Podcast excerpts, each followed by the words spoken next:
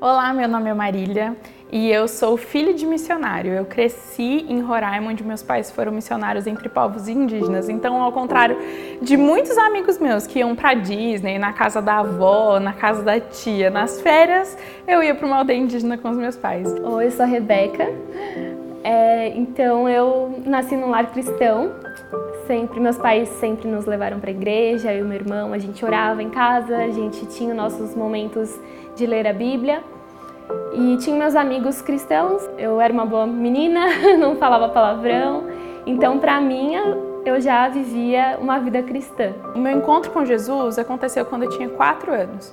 E é uma memória bem cravada, bem nítida assim na minha memória, que eu me lembro de fazer alguma pergunta para minha mãe sobre Jesus e ela parar tudo que ela estava fazendo, sentar comigo no sofá e começar a me falar sobre Jesus. E eu achava que eu estava vivendo uma vida cristã, porque eu orava, eu era uma boa menina e não falava palavrão. E me envolvi num relacionamento em que ele não compartilhava da mesma fé que eu, mas eu achava que tudo bem, que eu iria apresentar Cristo a ele, né? Ele não quer saber de Deus, mas ele vai querer. eu vou fazer com que ele vá na igreja e eu vou fazer com que ele conheça Deus como que eu queria, é, eu queria apresentar Deus para ele, mas eu, nem eu conhecia, então realmente não deu certo. eu não tinha o que apresentar para ele. Mas apesar de ter me convertido com, quando criança, com quatro anos, a minha compreensão ainda era muito rasa, né? Era compatível com uma criança de quatro anos. Então eu tive vários desafios na adolescência, não de que eu fiz grandes coisas erradas, mas que meu coração desejava todas essas coisas. E, e por muitas vezes eu me questionei se a vida com Deus era realmente legal, porque eu não podia fazer aquelas coisas. O relacionamento era muito difícil, tinha muita dor, me machucava muito, porque ao mesmo tempo que eu queria continuar vivendo, é, quanto mais perto de Deus, melhor na minha cabeça, só que na verdade eu estava vivendo o contrário, né?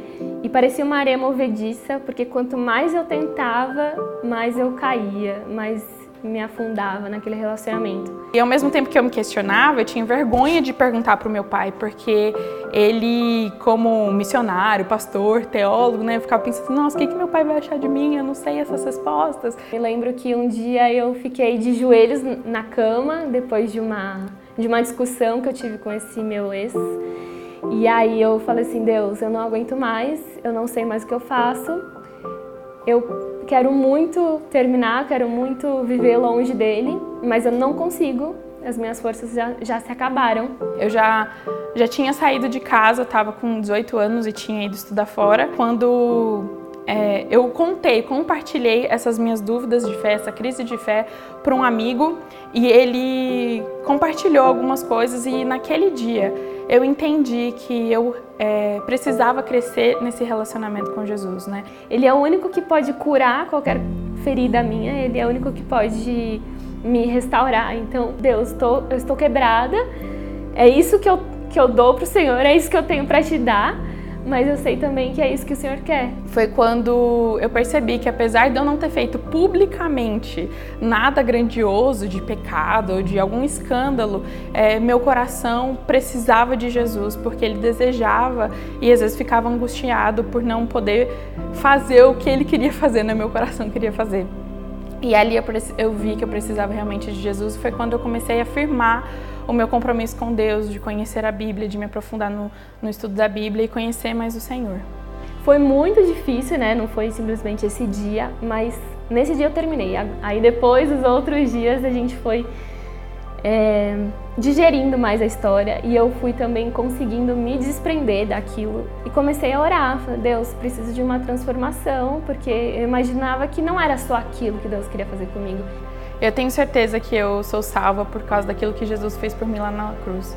Que Ele morreu por mim para poder é, me livrar do pecado, me dar uma vida nova e nessa vida onde eu tenho ajuda dele mesmo para crescer, para aprender, é, eu tenho a palavra para me orientar e eu tenho um futuro garantido. E depois que eu encontrei verdadeiramente Jesus, eu pude perceber o quanto que eu estava colocando Ele acima de Deus. Então, a partir do momento que a gente coloca qualquer pessoa acima de Deus, as coisas não vão funcionar. Eu não sei nem como falar isso assim, mas eu só tenho a agradecer, porque o tanto que eu, que eu fiz de errado, o tanto que eu não busquei como eu deveria, me faz ter vergonha, né? Então o amor dele me constrange. Eu fico constrangida com o tamanho do amor e a misericórdia que ele tem de mim, mesmo tendo acontecido tanta coisa.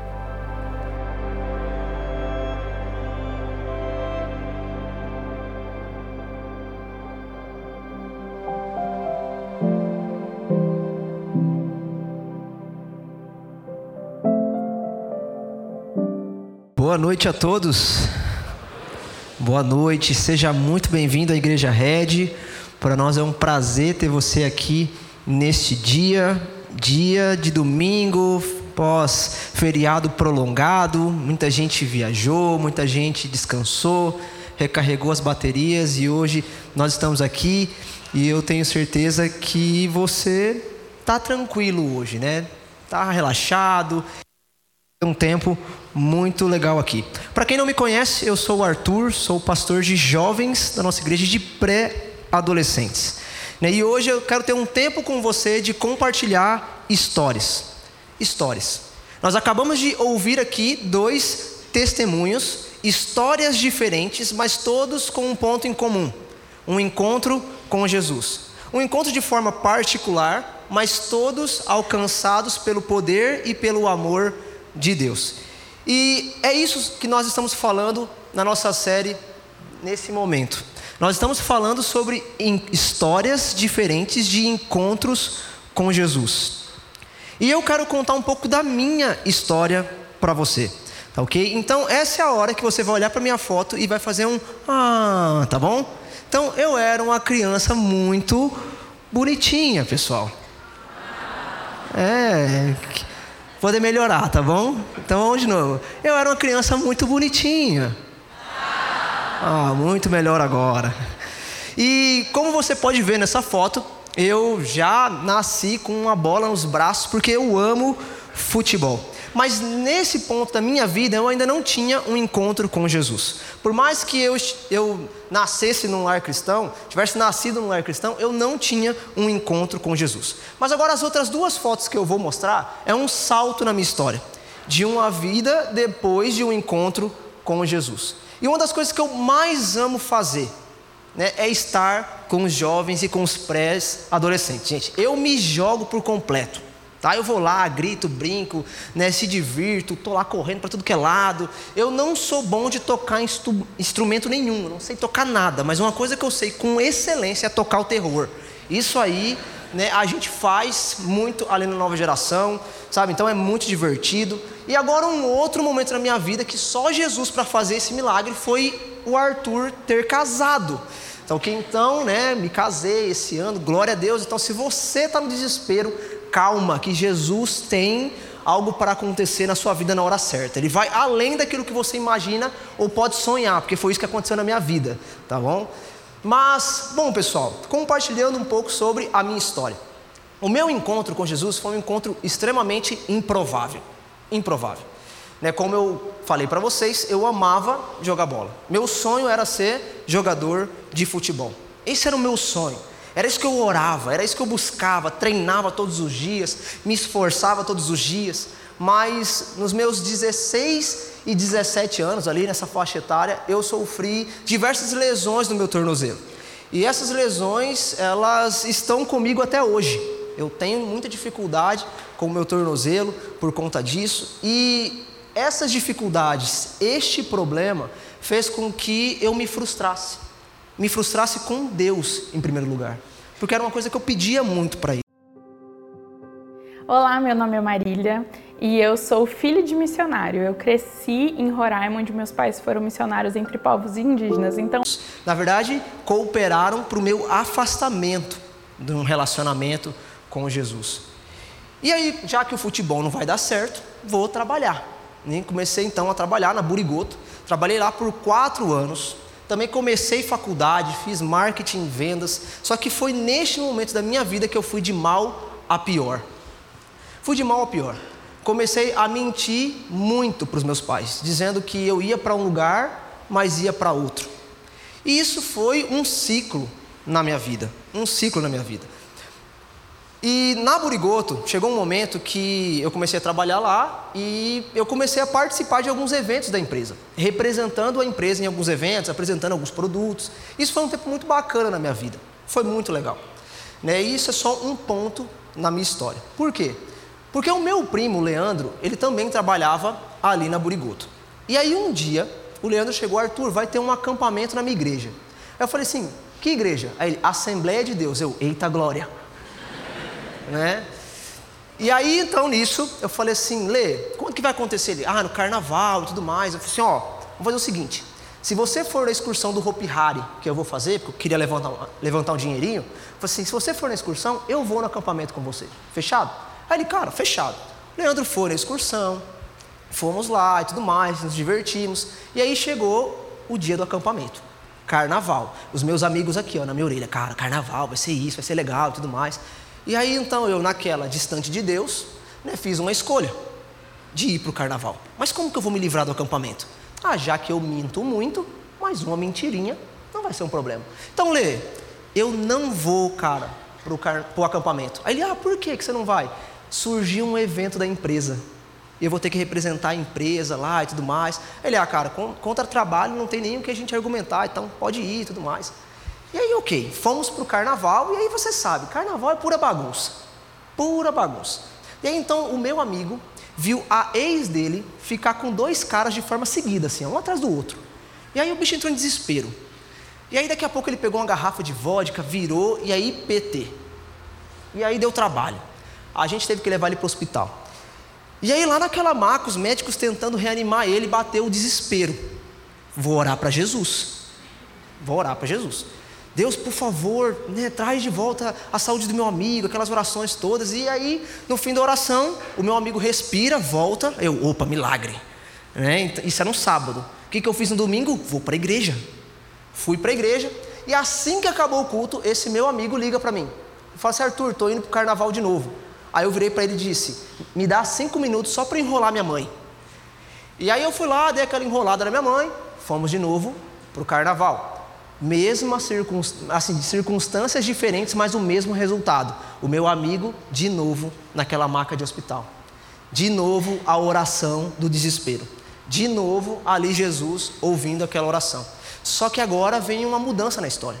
Porque na hora que eu saí do hospital, eu dei de cara com o Fabiano. O Fabiano é alguém que trabalha ao lado do meu primo. Mas, gente, um detalhe. Eu vou contar algo agora que não é para me zoar, tá bom? Estamos fechados? Na hora que ele chegou, ele, me, ele falou o meu apelido. Sem bullying, tá ok? Sem bullying. Na hora que ele, ele me viu, eu, meu Deus, o Fabiano, agora deu ruim, agora gerou problema, ele vai contar para meu pai, para minha mãe, para meu irmão, tá, então aquela coisa toda vai contar para meu primo. Aí na hora eu falei assim, Lê, é, Fabiano, por favor, cara, por favor, não conta para o Leandro que você me viu aqui. Aí ele então respondeu, fica tranquilo, Toquinho, Fica tranquilo, Toquinho, eu não vou contar nada para o seu primo, pode ficar tranquilo e tal.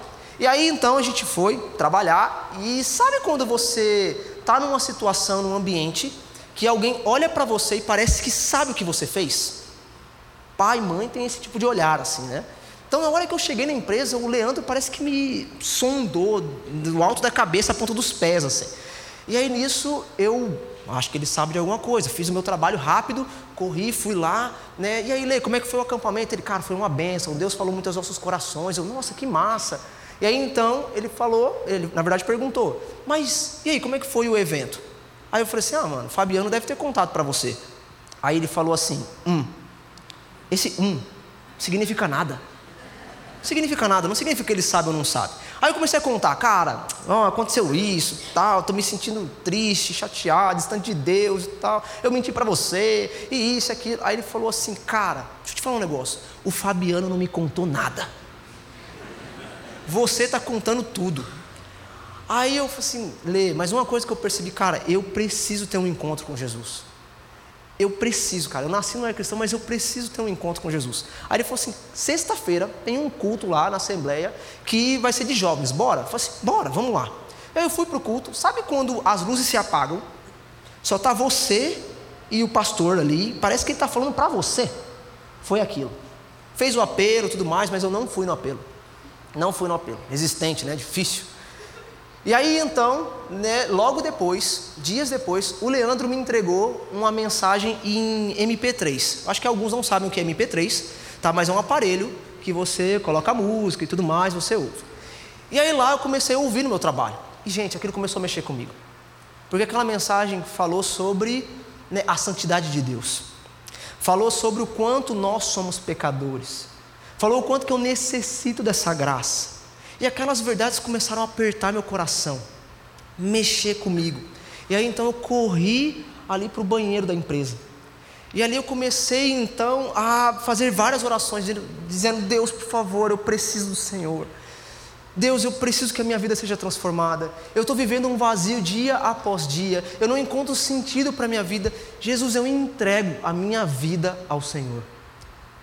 E pessoal, foi ali, naquele lugar, um lugar improvável, que eu entreguei a minha vida a Jesus. E entreguei a minha vida a Jesus, literalmente diante do trono. Mas o fato é que aquele encontro com Jesus transformou a minha história, transformou a minha vida, porque encontros com Jesus, quando nós nos encontramos com Jesus, não dá para a gente continuar o mesmo. Porque encontros com Jesus mudam a nossa mentalidade e a gente experimenta uma nova realidade. E essa série fala sobre isso. E eu quero conversar com você sobre um encontro improvável o encontro do ladrão com Jesus. Um encontro deste ladrão com Jesus. Se a gente for olhar, a gente tem pouca informação sobre ele. João vai falar o local que eles foram crucificados. Marcos e Mateus vão dar informações que ele era um criminoso que foi crucificado ao lado de Jesus. Lucas vai nos dar um pouquinho mais de informação. Parece que Lucas pega esse pedaço da história e fala assim: vamos, vamos observar um pouco mais, vamos ver o que aconteceu aqui. Lucas é o que mais traz informações para nós. Mas uma coisa é fato: aquele homem não era conhecido pelo seu nome. Aquele homem era conhecido e definido por aquilo que ele fez: ladrão, criminoso. E a realidade é que muitas pessoas vivem dessa maneira. Não são lembrados pelo seu nome, mas são lembrados por algo que fizeram ou que fazem. Um exemplo muito típico: conhece Fulano? Ah, não conheço. Aquele que fez tal coisa? Ah, conheço. Conhece Ciclano? Aquele que era? Ah, conheço. Sabe, hoje as pessoas parecem que não são definidas pelo seu nome, são definidas por aquilo que fazem. E esse homem viveu isso.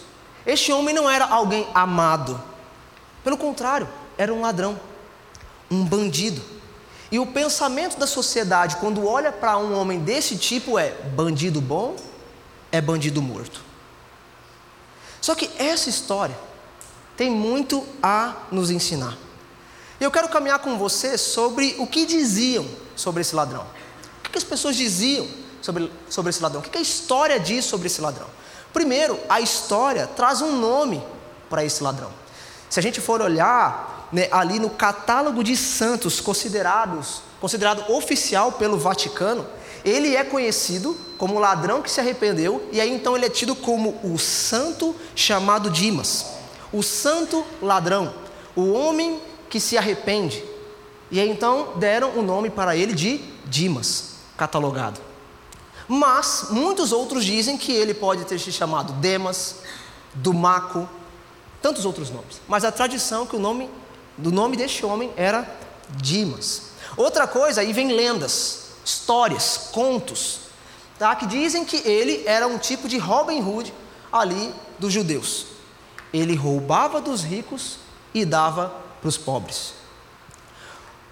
Outra agora lenda mais bonita ainda é que ele era um ladrão misericordioso. Um ladrão misericordioso. Conta a história, ou na verdade uma lenda, que a família de Jesus saía de Belém e ia para o Egito, fugindo de uma certa perseguição. E no meio dessa jornada havia um bando de ladrões, aonde esse ladrão era filho do líder deste bando. E aí eles encontraram a família de Jesus e iriam roubar a família de Jesus. Mas quando então esse ladrão olha para Jesus, para o bebê, ele diz: Nós não vamos fazer isso. Ele olha para Jesus, ele pega Jesus né, nos seus braços e diz o seguinte: Se alguma vez chegar o momento de você ser misericordioso comigo, lembre-se de mim e não esqueça dessa hora. Aí a lenda conta que o ladrão que salvou Jesus quando era bebê se encontrou com ele na cruz e aí naquele momento Jesus o salvou. Lenda muito bonita, história muito bonita, mas são lendas. Mas uma coisa que é real, que muitos dizem sobre ele, é que ele era um transgressor da lei. Ele era um transgressor da lei. Mas agora eu quero caminhar com você sobre o que a Bíblia diz sobre esse homem. A Bíblia diz que ele era um saqueador. A Bíblia diz que ele era um assassino. E como eu falei para você, nós temos poucos textos bíblicos que falam sobre isso. Mas eu quero, juntamente com você, olhar para esse texto de Mateus 27, 38. Aqui nós vamos ver o texto: dois criminosos foram crucificados com ele, um à sua direita e outro à sua esquerda. Quando a gente olha para essa palavra criminoso, nós temos muito significado, muitos significados. Muitas palavras no grego elas trazem né, uma interpretação para isso. E eu quero caminhar com você mostrando essas palavras, porque uma, da uma das definições né, de criminoso na Bíblia é cleptes. Cleptes vai aparecer em João 10, 10, quando diz que o diabo vem para matar, roubar e destruir. Outra expressão, outro texto bíblico que nós vamos ver cleptes aparecer, que também é, tem significado de criminoso, é quando nós vemos a Bíblia descrevendo Judas Iscariotes aquele que andava com uma bolsa de dinheiro e roubava o dinheiro. Cleptes é isso, alguém defraudador, alguém que engana, alguém que rouba carteiras. Isso é cleptes. Mas aqui o texto, esse texto, a palavra que está ali, dois criminosos é lestes. E o que, que é lestes? Lestes significa um assaltante, um saqueador, um assassino. Essa era a definição deste homem. Alguém que fazia mal à sociedade, alguém que trouxe alívio para a sociedade quando foi preso. Ele não era apenas um ladrão qualquer, mas era alguém que tirava a vida das pessoas. Alguém que, naquele contexto, se ele tira a vida de alguém, ele paga com a própria vida.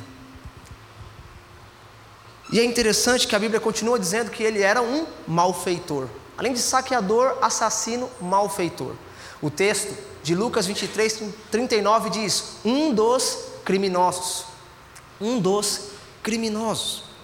Outras versões, como a Ara, vai dizer um malfeitor. E aqui a palavra é outra, é carcargus. Carcargus. Que diz o seguinte: malfeitor, aquele que oprime, aquele que incomoda. Outra definição. Ele era um malfeitor, alguém que comete crimes que comete ações condenáveis, alguém que aflige, alguém que retribui com maldade se for preciso, alguém que tem uma natureza perversa, alguém muito ruim. E outra coisa que a Bíblia nos diz sobre esse homem é que ele foi preso com Barrabás. Preso juntamente com Barrabás. E aonde e como nós chegamos a essa conclusão, Arthur? Primeiro, a gente precisa olhar para esse texto que define quem é Barrabás. Este Barrabás era um criminoso. Este Barrabás era um criminoso. Barrabás era um ladrão do mesmo tipo que o ladrão que estava na cruz. Quando nós olhamos para esse texto, a mesma palavra se define: lestes. Um assassino, um saqueador, um bandido, um assaltante. E é interessante que a história diz que Barrabás foi o líder de uma rebelião. Possivelmente um zelote. E o que é um zelote? O zelote é um grupo de radicais que lutava contra o Império Romano. E ele era líder desse grupo rebelde. Então, a primeira conclusão que chegamos é que Barrabás era do mesmo tipo que o ladrão da cruz. Outra coisa que o texto nos mostra é que Barrabás ele foi preso em grupo, ele não foi preso sozinho. Marcos 15, 7 diz que aquele homem chamado Barrabás foi preso com amotinadores ele foi preso com um grupo, colegas de motim. Essa é a expressão. É isso que o texto está dizendo. Que eles eram do mesmo tipo e possivelmente presos juntos. Outra coisa que faz com que a gente chegue a essa conclusão O texto de Lucas 23, 19 diz que Barrabás estava preso. Barrabás estava preso na mesma época que o ladrão da cruz. Barrabás tinha a mesma condenação que o ladrão da cruz. A única coisa que mudou na história de Barrabás é que então, diante do povo, quando Pilatos levou Barrabás e levou Jesus, o povo fez uma escolha: liberta Barrabás. Mas Barrabás era para ser condenado. Barrabás era para estar naquela cruz. E aí então, nós sabemos o resto da história. Mas o que nós aprendemos aqui? Que ele foi preso. Foi preso por quê? Porque eles causaram uma grande revolta contra o governo. E eles cometeram um assassinato. Eles assassinaram um oficial romano. Eles transgrediram uma lei máxima. Eles transgrediram a autoridade da época. E eles ainda assassinaram uma autoridade da época. Isso requer condenação máxima naquela época.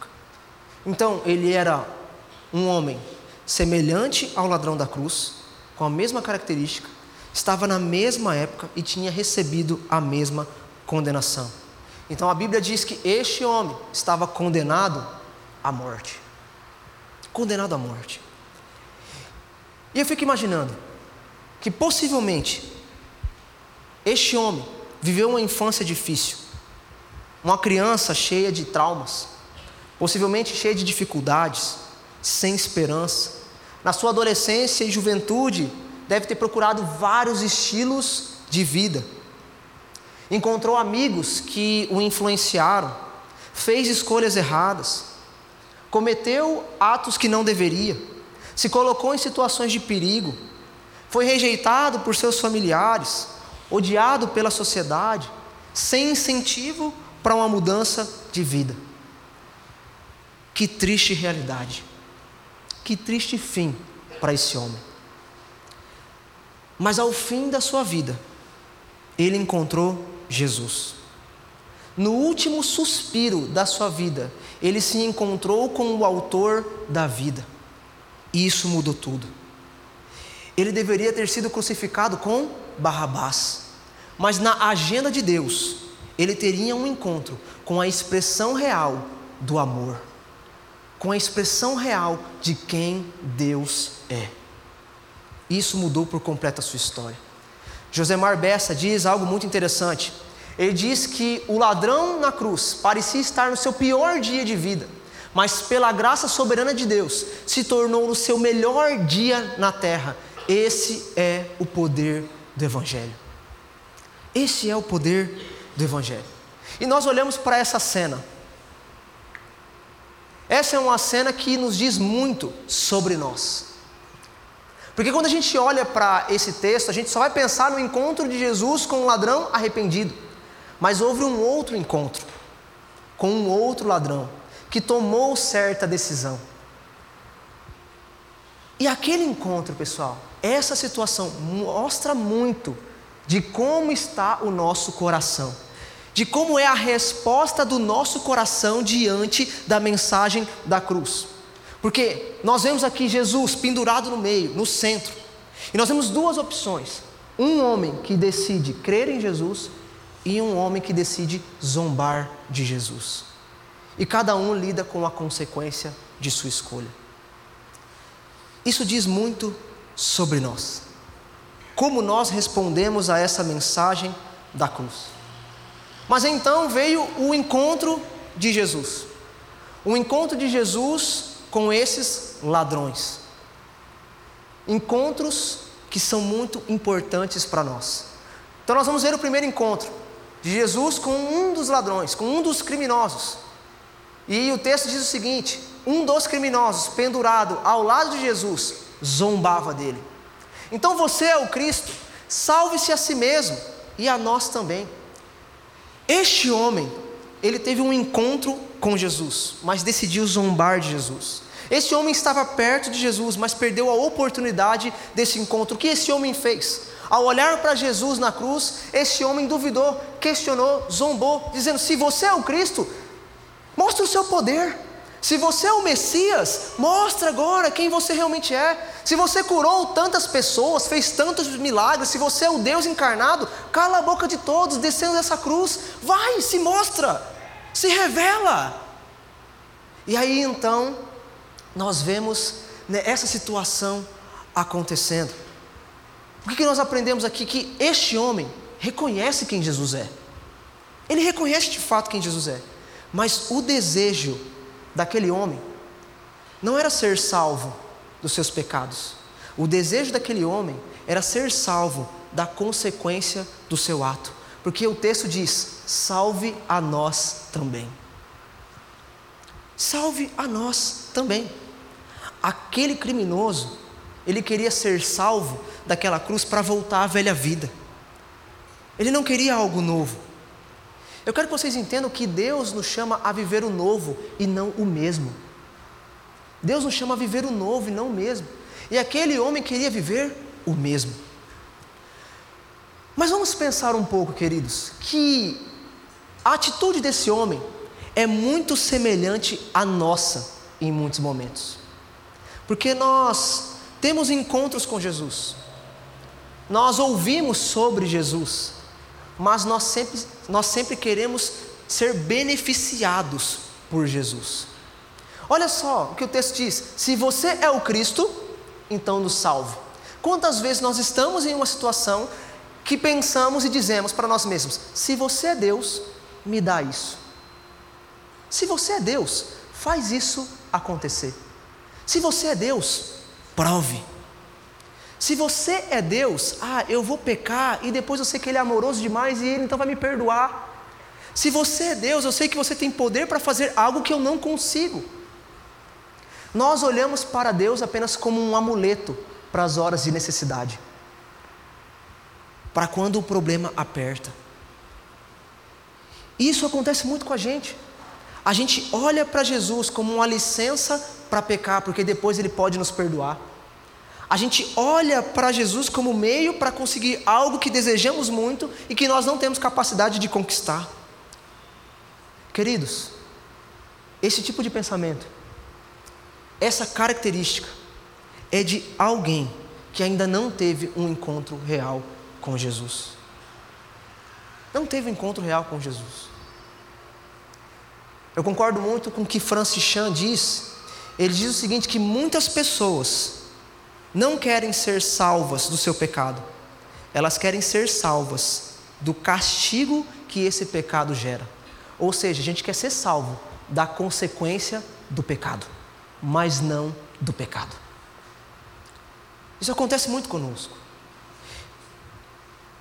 E meus irmãos, aquele homem, naquele encontro, não acreditou que Jesus oferecia algo melhor para ele ele preferiu continuar na sua vida pecaminosa.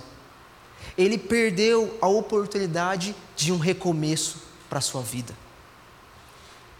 E deixa eu compartilhar algo com você, porque isso aconteceu comigo. Lembra que eu nasci num lar cristão? Mas eu só fui me encontrar de fato com Jesus 19 anos depois. O que eu aprendo com isso? Que eu posso ter anos de igreja, anos de igreja, e ainda não ter tido um encontro real com Jesus. Eu posso ter participado de vários acampamentos. Eu posso ter participado de várias programações, de várias campanhas evangelísticas, de viagens missionárias, participar de pequeno grupo, ter todo o conhecimento teológico, nascer no lar cristão, ser casado na igreja, ser se batizado, mas ainda assim necessita, necessito de um encontro com Jesus de um encontro real com Jesus, para então ter a vida transformada. Nós passamos por essa condição. Mas eu quero continuar a história, porque eu quero olhar agora para o outro criminoso, para aquele outro homem. A primeira atitude daquele outro homem foi de defender Jesus. A primeira atitude foi de repreender o seu amigo. Enquanto aquele zombava de Jesus, o outro, que estava do outro lado da cruz, disse: Pare de zombar, Pare de falar essas coisas dele. Não fale isso dele. E é interessante que este homem foi impactado pela primeira atitude de Jesus na cruz. A primeira atitude de Jesus na cruz, Lucas 23, versículo 33 e 34, vai nos dizer que quando eles chegaram a um lugar chamado Caveira, pregaram na cruz. Os criminosos também foram crucificados, um à sua direita e outro à sua esquerda. E Jesus disse: Pai, perdoa-lhes, pois eles não sabem o que fazem. Essa foi a primeira atitude de Jesus ao ser crucificado. Uma das primeiras palavras de Jesus ao ser crucificado. Uma das primeiras expressões que aquele homem, ao olhar ao lado, vê Jesus então realizando essa ação. Jesus orando por aqueles que o havia condenado. Jesus orando por aqueles que o havia humilhado. Sabe, essa é a primeira atitude que esse homem vê em Jesus e sai extremamente impactado. Jesus perdoando aqueles que o levaram para a cruz, Jesus perdoando aqueles que o, ah, desejaram a sua morte, Jesus perdoando aqueles que o humilharam, Jesus perdoando aqueles que o açoitaram, Jesus perdoando aqueles que cuspiram nele, Jesus perdoando aqueles que zombaram dele, Jesus perdoando. E eu fico imaginando aquele homem olhando para o lado e pensando: este homem é diferente de mim. Este homem não é igual a mim. Ele não merece estar aqui. Este homem ora por quem o condenou. Este homem ora por quem quer a sua morte.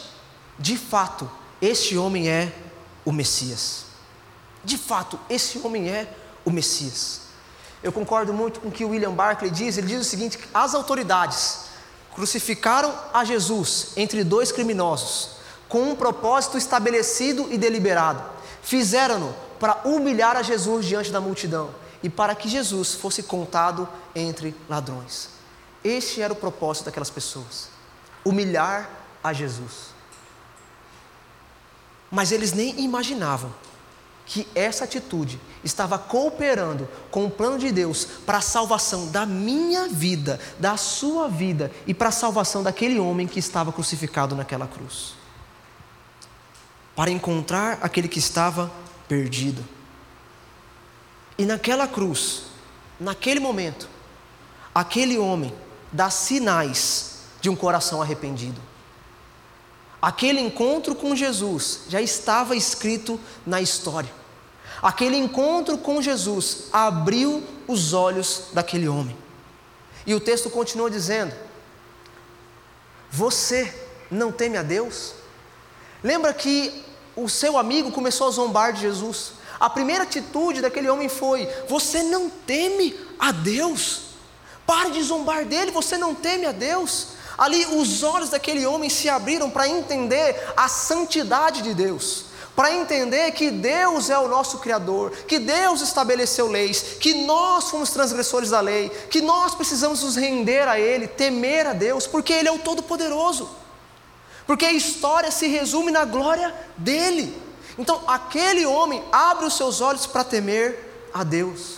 Mas outra coisa que acontece na vida desse homem é que ele reconhece que é pecador. O texto diz: Nós merecemos morrer por nossos crimes. Nós cometemos um crime, nós merecemos a morte. O salário do pecado é a morte. Este homem entende a sua condição, este homem entende que a consequência dos atos dele era a morte. Ele cometeu um crime. Ele entende que ele era pecador. Outra coisa que acontece com este homem, ele entende que Jesus era inocente.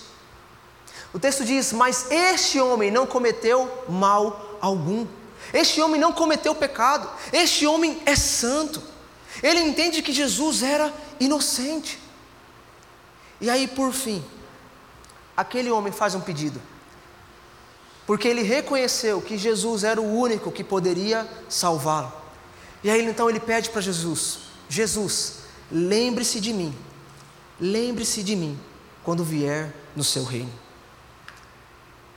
Aquele homem não estava pedindo para se livrar das consequências dos seus atos. Aquele homem estava pedindo para ser lembrado. Ele não estava pedindo para ser salvo. Ele estava pedindo apenas para ser lembrado. Lembra-te de mim, Senhor. lembra-te de mim. E é interessante que aquele homem, ele não poderia voltar ao passado para mudar suas atitudes. Aquele homem não teria como devolver tudo aquilo que ele roubou. Mas a decisão que aquele homem tomou mudou por completo o seu futuro, mudou por completo a sua vida. Ele encontrou a salvação. A salvação, queridos, acontece quando eu entendo quem eu sou, pecador. Quando eu entendo quem eu preciso. Quando eu entendo que eu preciso de perdão, que eu preciso de salvação e que eu não consigo me salvar pelos meus próprios esforços. É interessante que John Stott diz algo muito interessante, algo muito bom. Ele diz o seguinte: que o ladrão da cruz é a maior prova de que a graça de Deus é maior do que o pecado do homem. Ele não tinha obras para oferecer a Deus, tudo o que ele podia fazer era crer, e isso foi suficiente. Isso foi suficiente. Fritz vai continuar dizendo algo muito interessante para nós. Ele diz o seguinte: que ao contrário de todos que haviam condenado o Senhor à morte de criminoso, ele, aquele homem, atestou a total inocência do crucificado. O assassino evidenciou uma fé ainda mais clara e firme quando se voltou confiante ao próprio Jesus. De Jesus, que estava pregado pelos pés e pelas mãos e em vias de morrer, a quem todos os discípulos haviam abandonado, ele esperava que fosse lembrado. Acima da coroa de espinhos, ele enxerga uma coroa real, pedindo apenas que fosse lembrado quando Jesus entrasse no seu reino. Essa era a expectativa daquele ladrão. Ser lembrado. Mas aquele ladrão, aquele homem, ele teve uma fé que abriu seus olhos e que transformou a sua vida.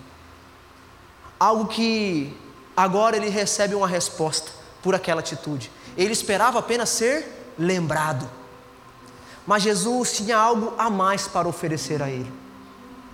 A Bíblia vai dizer que Jesus respondendo àquele homem: Eu lhe asseguro. Outras versões vão dizer: Em verdade te digo. Eu lhe asseguro. Quando nós olhamos para essa expressão, essa expressão significa: Eu estou te dando uma palavra de certeza. Eu estou dizendo para você: Eu não volto atrás naquilo que eu disse. Eu não estou te dizendo uma falsa promessa. Eu estou dizendo algo que vai ser constante, que não vai mudar, que vai acontecer agora e vai ser para a eternidade. O que Jesus diz para esse homem? Hoje, hoje, você estará comigo no paraíso. Hoje, você estará comigo no paraíso. Eu fico imaginando esse homem recebendo essas palavras e pensando: eu não mereço. Eu não mereço estar num lugar que o Senhor chama de paraíso. É algo para pessoas boas. É algo para pessoas que não fizeram mal como eu fiz. Hoje você estará comigo no paraíso. Sabe o que Jesus está dizendo para esse homem? Jesus está dizendo o seguinte: hoje o teu choro vai cessar. Hoje, o teu passado será esquecido. O teu passado será lançado no mar do esquecimento e de lá jamais ele vai sair. Porque diante de mim não há poço tão profundo que a, mão, a minha mão não possa alcançar. Na sua história, você pode estar vivendo um poço muito profundo, mas a mão de Deus vai lá te alcançar e te transforma. Porque Ele tem todo o poder para isso. Jesus estava dizendo para aquele homem: hoje o teu coração vai se encher de alegria. Hoje você vai ser recebido nos céus com festa. Com festa. E é interessante pensar na dinâmica da vida de um ladrão. O ladrão ele rouba porque ele deseja algo. O ladrão ele rouba porque ele quer algo, porque ele acredita que esse algo vai lhe satisfazer. Mas este algo traz condenação. Esse algo traz escravidão. Esse algo traz prisão. Este algo traz morte. O ladrão está pedindo algo que ele não conseguiria roubar: a salvação. Que ele não conseguiria pelos próprios esforços. A salvação não era algo que ele poderia roubar, era algo que ele deveria receber, que ele só poderia receber. Isso é graça, um favor imerecido, algo que eu e você não merecemos, algo que eu e você não conseguimos conquistar. Lutero diz que aquele ladrão da cruz não pôde roubar o paraíso, mas o próprio Jesus deu a ele o paraíso. Eu fico imaginando esse homem recebendo essas palavras e pensando. Eu olho para esse homem crucificado, cheio de dores, sangrando, sofrendo, e dizendo ainda que eu vou estar com ele no paraíso. Enquanto este homem estava por aí fazendo milagres, enquanto este homem estava por aí dando vista aos cegos, enquanto esse homem estava por aí fazendo pessoas que não andavam andar, enquanto esse homem estava por aí multiplicando pães, enquanto esse homem estava por aí trazendo sofrimento, na verdade, trazendo fim ao sofrimento, enquanto este homem estava curando, enquanto este homem estava libertando, enquanto este homem estava fazendo é, milagres e trazendo graça, felicidade para as pessoas, eu estava por aí causando desgraça. Eu estava por aí roubando as pessoas. Eu estava por aí sendo um meio de destruição na vida das pessoas. Eu estava por aí matando pessoas. Eu estava por aí saqueando. Eu estava por aí tirando algo que as pessoas lutaram para conquistar. Eu estava por aí fazendo mal. Eu sou o pecador. Este homem é o Salvador. Eu sou puro ódio e recebo ódio das pessoas. Ele é puro amor. E mesmo sendo odiado, ele continua amando as pessoas. Ele mesmo sendo né, esse puro amor, ele eh, continua sendo rejeitado pelos seus. E ele continua amando os seus. Eu, eu tenho um inferno a me esperar. Mas este homem nessa cruz tem um paraíso para me ofertar. Ele tem um paraíso para me dar. Eu não mereço. Eu não mereço. Mas eu quero que você saiba, e saia daqui entendendo isso, que a misericórdia e a graça de Deus estão acessíveis a todos nós. Está acessível, acessível a todas as pessoas, independente da sua história, independente do que você fez, independente do seu passado, Ele continua a te amar, Ele continua a propagar essa mensagem de amor. Mesmo que a gente seja inconstante na nossa vida com Ele, Ele continua sendo constante. E Ele tem o desejo de transformar a minha e a sua história. A vida deste homem mudou do dia para a noite. Do dia para a noite. Porque antes pela manhã, pela manhã, ele estava sendo pregado na cruz. Mas à noite, aquele homem estava usando uma coroa. De manhã, aquele homem era inimigo de César, mas à noite, ele era amigo de Deus. De manhã, ele era desprezado pelos homens, mas à noite ele estava na companhia dos anjos. De manhã ele morreu como criminoso, mas à noite ele era cidadão do céu. De manhã ele era injusto, mas à noite ele foi justificado. E um dos textos que eu mais amo na Bíblia 2 Coríntios 5, 21, que diz o seguinte: Pois Deus fez de Cristo aquele que nunca pecou, oferta por nossos pecados, por meio dele, nós fomos declarados justos diante de Deus. Por meio dele, nós somos declarados justos diante de Deus. E essa é a mensagem central do Evangelho. O Salvador, sem pecado, tomou sobre si o meu e o seu pecado e nos fez justos diante de Deus. E esse conceito de ser justificado eu aprendi com um filme. Em dada situação, um homem, um guerreiro, alguém que estava indo para uma batalha, ele vai para uma igreja e ele encontra um líder religioso naquela igreja. E ali então ele começa a dizer para aquele líder religioso: Eu não tenho mais jeito.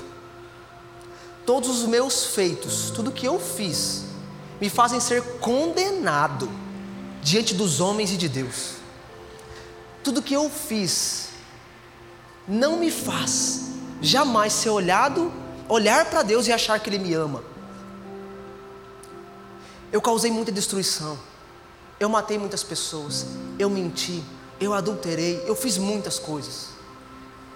Se você pegar a lista de pecados aqui, eu cometi quase todos.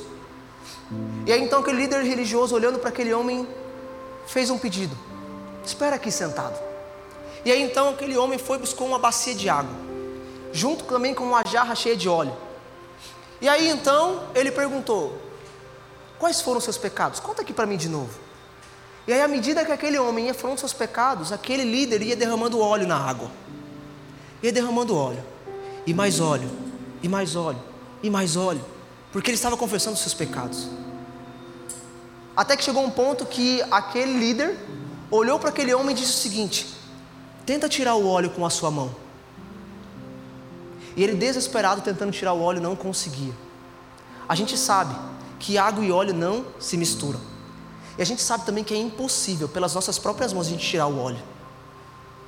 Aquele homem estava ensinando algo para ele, dizendo: Olha, você está cheio de pecado, você não consegue se salvar, mas eu quero te ensinar algo muito importante. Jesus é um fogo purificador que faz nova todas as coisas. E aí então aquele homem pegou um, um palito de fósforo, pegou um fósforo, jogou dentro da água e aí então todo o óleo foi consumido e aquela água voltou a ser pura. Porque Jesus nos justifica.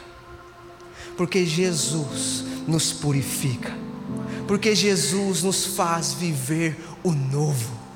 Porque Ele tem poder para tirar você do império das trevas e levar você para um reino de amor, e de lá jamais Ele vai te tirar. Esse é o poder de Jesus. Nós estávamos em um júri, e esse júri decretou a nossa morte eterna. Enquanto estávamos a lamentar e a chorar por conta desse veredito, Jesus abre as portas desse tribunal e diz: Eu paguei o preço, eu quitei toda a dívida, está pago, você não é mais condenado. Está pago, você agora é justificado. Você agora é justificado, o meu sangue rasgou a condenação, e agora você está livre. Você está livre. Agostinho diz que o ladrão da cruz foi um ladrão até o fim. Ele não foi feito justo pela justiça, mas ele foi feito justo pela graça. Ele foi feito justo pela graça. E uma das coisas mais belas nessa história é que quando a gente olha para tudo aquilo que aconteceu, Jesus ele foi açoitado. Aquele ladrão já tinha a condenação certa, era a cruz. Jesus chega em uma condição pior que aquele homem naquela cruz. Aquele homem suportaria mais. E uma das coisas mais belas, que vão além daquilo que ele ouviu sobre hoje você estará comigo no paraíso. Este homem teve o privilégio de ouvir Tetelestai. Está consumado. Está pago. Está consumado. Eu fico imaginando aquele homem fechando os olhos, dizendo: Obrigado. Obrigado. E imaginando toda a história dele, tudo que ele fez, e vendo em Jesus que ele agora poderia viver algo novo. E ao fechar os olhos, ele se entregou em terra, mas quando abriu os olhos, ele estava no paraíso. Com a tranquilidade e paz no coração, que estava tudo pago. Estava tudo pago. Então eu quero que você entenda que Deus não te chama pelo pecado que você cometeu, Ele te chama pelo nome que Ele mesmo te deu. Você não é mais chamado de condenado, você agora é filho amado, filho perdoado. E agora nós temos uma nova possibilidade de história. O Evangelho é isso, é entender o quanto eu sou pecador mas entender o quanto também eu sou amado por Ele. E nós estamos aqui diante de muitas histórias. E você pode olhar para dentro de si e pensar: Arthur, tudo que eu fiz me qualifica como condenado. Arthur, eu olho para tudo que eu fiz e eu tenho dificuldade em acreditar que Deus pode me amar. Arthur, parece que não tem jeito mais para mim porque eu sou definido pelos pecados que cometo, eu sou definido por aquilo que as pessoas dizem sobre mim. Eu quero que você saia nessa noite entendendo que a sua história não é definida pelo pecado que você cometeu. A sua história não é definida por aquilo que as pessoas dizem sobre você. A sua história é definida por aquilo que Deus diz sobre você aquilo que Ele fez na cruz por você e aquilo que Ele vai continuar a fazer na sua história, porque aquilo que Ele tem projetado para a sua história vai muito além daquilo que você pode imaginar ou sonhar. Isso é graça. Jesus morreu naquela cruz para mudar o teu passado, para transformar o teu presente, para que você tenha um futuro de esperança. Um futuro de esperança.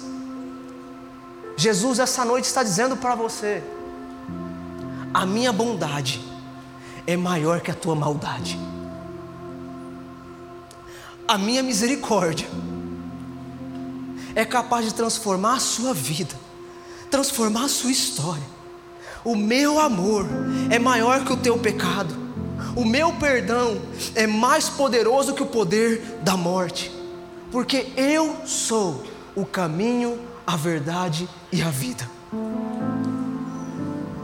Querido, sabe entendendo que se você buscar por você mesmo um caminho, você vai encontrar frustração, você vai encontrar solidão, você vai encontrar tristeza, dor, porque pelo pecado nós estamos programados a isso. Mas quando olhamos para a via dolorosa, quando olhamos para a cruz, quando entendemos que Ele é o caminho, a verdade e a vida, Nele nós encontramos consolo nas dificuldades.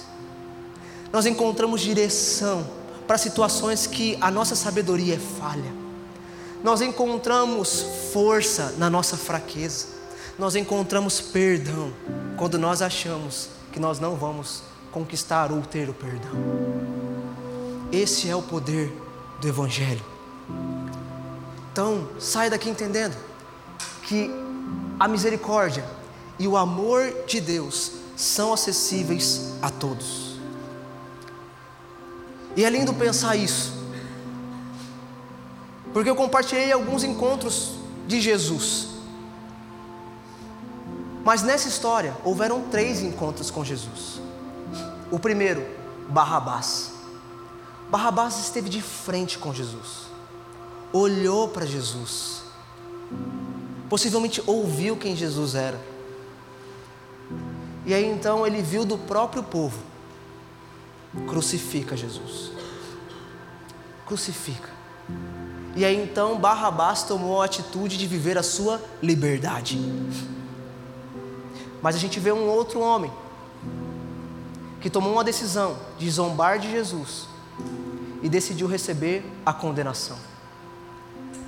Mas nós vemos um outro homem que tomou uma decisão diferente e decidiu crer e receber a alegria de estar com Cristo no paraíso. Está acessível a todos. Está acessível a todos nós. Entenda que Deus não te chama pelo pecado que você cometeu, Ele te chama pelo nome que Ele mesmo te deu. Você não é definido pelo seu pecado, você não é definido por aquilo que dizem sobre você. Você é definido e você encontra identidade em Deus, o seu Criador. E por último, você não precisa esperar o último momento da sua vida para tomar uma decisão. Você pode fazer isso agora e experimentar o novo de Deus. Você pode experimentar o novo de Deus. Entenda que o teu passado é história. Jesus vai lançar no mar do esquecimento. 1 João 1,9 diz que se confessarmos os nossos pecados, Ele é fiel e justo para nos purificar de toda a injustiça. De toda a injustiça. Ele nunca mais vai trazer os nossos pecados desse mar do esquecimento, lançar na nossa cara para nos condenar. Já foi. E aí então isso nos faz ter esperança no futuro. E entender que o hoje é uma dádiva, por isso se chama presente.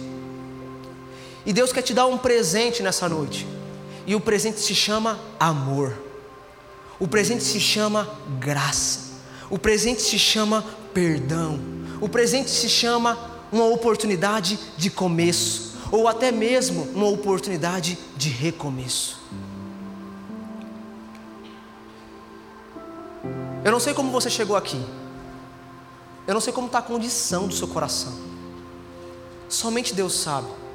Às vezes você pode estar numa situação como o filho mais novo que conheceu a Jesus, mas decidiu viver longe do Pai e se envolveu em vícios, relacionamentos, se machucou, foi de mal a pior, e olha para você e acha que não tem esperança. Eu quero dizer que o Pai está de braços abertos para te amar. Às vezes você está como o filho mais velho, dentro da casa do Pai há anos, escutando e vendo o Pai, mas ainda não entendeu quem realmente é esse Pai. E precisa ter um encontro com Ele. Essa mensagem é sobre isso. Sobre começos, recomeços, oportunidades que estão diante de nós. Então, eu convido você a não perder essa oportunidade. Não espere algo acontecer. Você não precisa esperar o seu último momento de vida. Você pode começar a viver uma transformação de vida hoje. Hoje. E como eu comentei, essa mensagem mexeu comigo. E quando eu estava escrevendo ela, eu ouvi uma canção que é um texto bíblico mas que me quebrou por completo. Uma música do Morada, que diz o seguinte: Para onde eu irei? Para onde eu irei? Se só tu, Senhor, tem as palavras de vida eterna. Qualquer lugar, por mim mesmo, que eu deseje ir, eu não vou encontrar aquilo que somente o Senhor pode dar a vida eterna. E eu fico imaginando aquele homem crucificado naquela cruz. Logo depois de ouvir o tetelestai, está consumado, olhando para Jesus. E agora estou imaginando, tá bom? Eu fico imaginando aquele homem, ao olhar para Jesus, uma canção pode ter surgido em seu coração e se uma canção surgisse em seu coração, eu imagino que seria esta: Foi na cruz, foi na cruz, onde um dia eu vi os meus pecados castigados em Jesus, e foi ali, pela fé, que os meus olhos eu abri. E agora eu me alegro em Sua luz. Foi na cruz, foi na cruz, onde um dia eu vi os meus pecados castigados em Jesus, e foi ali, pela fé, que os meus olhos eu abri e agora eu me alegro em Sua luz. Se essa mensagem toca o seu coração, eu quero convidar você a ficar de pé e orar junto comigo. Onde nós vamos render o nosso coração a esse Senhor, buscando viver somente para Ele, porque é tudo sobre Ele. É tudo sobre Ele. Porque Ele fez tudo, Ele garantiu tudo. Eu quero convidar você aí no seu lugar a orar comigo. Vamos orar juntos, feche seus olhos. Deus, muito obrigado, Pai, pela tua obra na cruz. Muito obrigado, Jesus, porque o Senhor não se cansa dos nossos recomeços. Obrigado, Jesus, porque a tua palavra diz que as tuas misericórdias se renovam a cada manhã. E se nós estamos aqui, Pai, é porque nós temos a possibilidade de abraçar a tua misericórdia e graça porque o Senhor é um Deus de amor sem fim. Muitas vezes nós colocamos condição ao teu amor, mas o teu amor é incondicional. Deus, nós colocamos e limitamos o nosso amor ao Senhor, mas o Senhor não limita os teus, o teu amor por nós, o Senhor quebra fronteiras, o Senhor quebra barreiras, o Senhor tem sim poder para transformar qualquer história. O mundo, Deus, pode dizer que a esperança foi a última que morre, mas nós cremos que a nossa esperança, ela habitou no meio de nós nós, foi crucificada naquela cruz, foi sepultada, mas ao terceiro dia ressuscitou, e essa é a nossa esperança. É nisso que nós buscamos e queremos viver, ó Pai. Perdoa os nossos pecados, perdoa as nossas falhas de caráter. O que nós queremos buscar é uma vida que te agrade, é uma vida que se renda ao Senhor todos os dias, e assim nós vamos experimentar a boa, agradável e perfeita vontade do Senhor para as nossas vidas. O que nós desejamos, ó Deus, é te contemplar como Rei. O que nós mais desejamos, ó Deus, é chegar e ser recebido, Deus, no lugar de paraíso, sendo recebido, vinde benditos, vinde benditos, vinde meus filhos, esse é o nosso maior desejo, Pai. Então nos ajuda nessa jornada, nos ajuda a te buscar com todo o nosso coração. Esse é o nosso desejo.